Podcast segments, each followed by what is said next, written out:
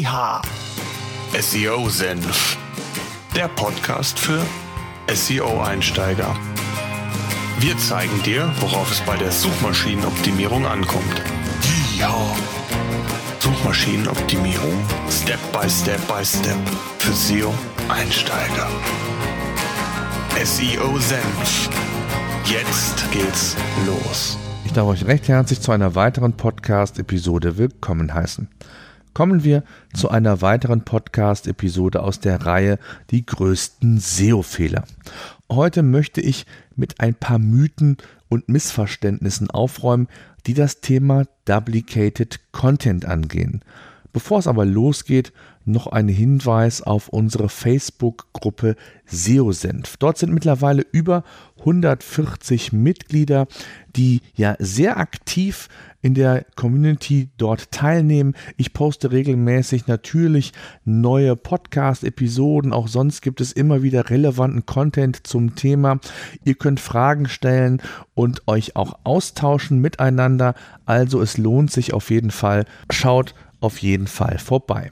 Dann möchte ich nochmal auf unseren Audio-Hörerservice hinweisen. Dort könnt ihr uns Feedback geben, Fragen stellen. Unter seosenf.de slash eure-seo-fragen habt ihr die Möglichkeit, per Knopfdruck eine Audioaufnahme zu starten, eure Frage zu stellen, euer Feedback mir mitzuteilen und ihr werdet sicherlich in einer der nächsten Podcast-Episoden mit dabei sein. Ansonsten gibt es wie immer die Show Notes zu jeder Podcast-Episode. Auch in der heutigen Episode oder auch zur heutigen Episode wird es Show Notes geben unter seosenf.de slash 041 und die 41 steht für die 41. Podcast-Episode.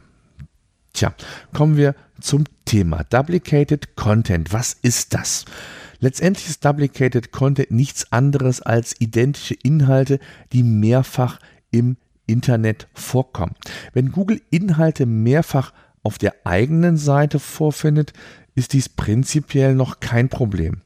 Wichtig ist in dem Zusammenhang aber, Google praktisch darüber in Kenntnis zu setzen und einen entsprechenden Hinweis zu geben, welche denn dieser Seiten die Hauptseite ist, die ja indexiert werden soll, die berücksichtigt werden soll. Denn Duplicated Content kann häufiger vorkommen, als der ein oder andere vielleicht von euch im ersten Schritt erwartet. Beispielsweise, ihr betreibt einen Online-Shop, verkauft gelbe Sneaker und diese kommen beispielsweise in der Rubrik Damen Sneaker vor. Dort gibt es die Produktdetailseite, die entsprechend dem Nutzer zum Kauf angeboten wird, beziehungsweise angeboten wird, um das Produkt zu kaufen.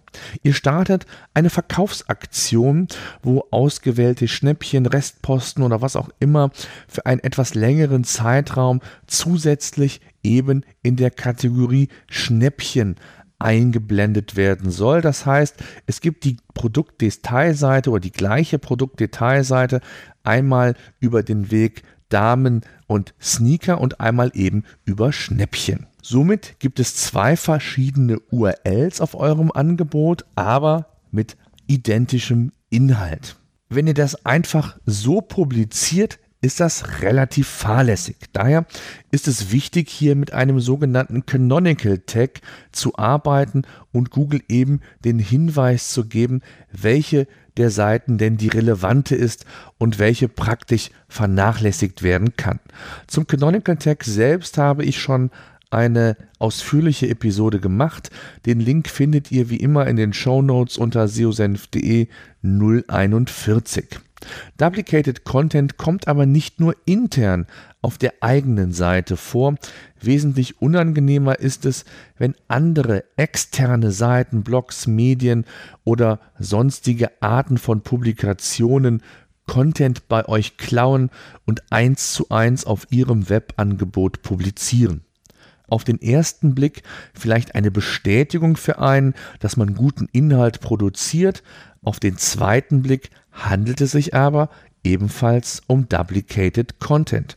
Und hier habe ich nicht die Möglichkeit, einfach über einen HTML-Tag, also das Canonical Tag, Google den Hinweis zu geben, wer quasi der Urheber dieses Contents ist. Ich bekomme häufig die Frage gestellt, wie das denn in diesem Zusammenhang ist. Und meine Antwort lautet eigentlich immer zunächst einmal nicht in Hektik verfallen.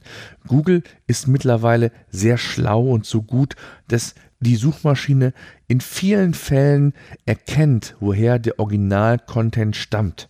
Sollte es mal nicht der Fall sein, und vielleicht der Wettbewerber mit gleichem Inhalt vor euch ranken, dann habt ihr immer noch die Möglichkeiten, die Möglichkeit, entweder den Spam Report von Google, auch hier verlinke ich natürlich den Link in den Show Notes von Google zu nutzen, oder die zweite Variante ist natürlich auch der juristische Weg, der ja nicht immer der schnellste Weg ist, aber letztendlich ebenfalls eine Variante ist, um Duplicated Content entsprechend aufzulösen.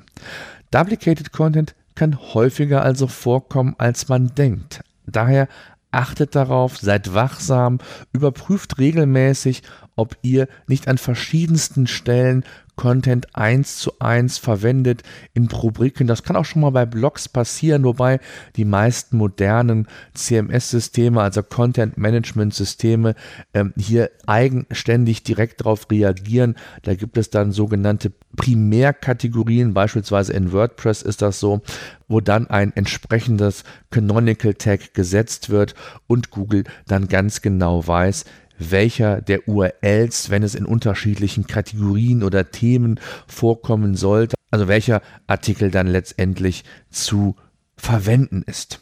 Das soll es gewesen sein. Wie immer kurz, knapp und knackig. Die größten SEO-Fehler heute ging es um Duplicated Content. In Kürze gibt es mehr. SEO Senf, der Podcast für SEO-Einsteiger. Wir zeigen dir, worauf es bei der Suchmaschinenoptimierung ankommt. Ja. Suchmaschinenoptimierung Step by Step by Step für SEO-Einsteiger. SEO Senf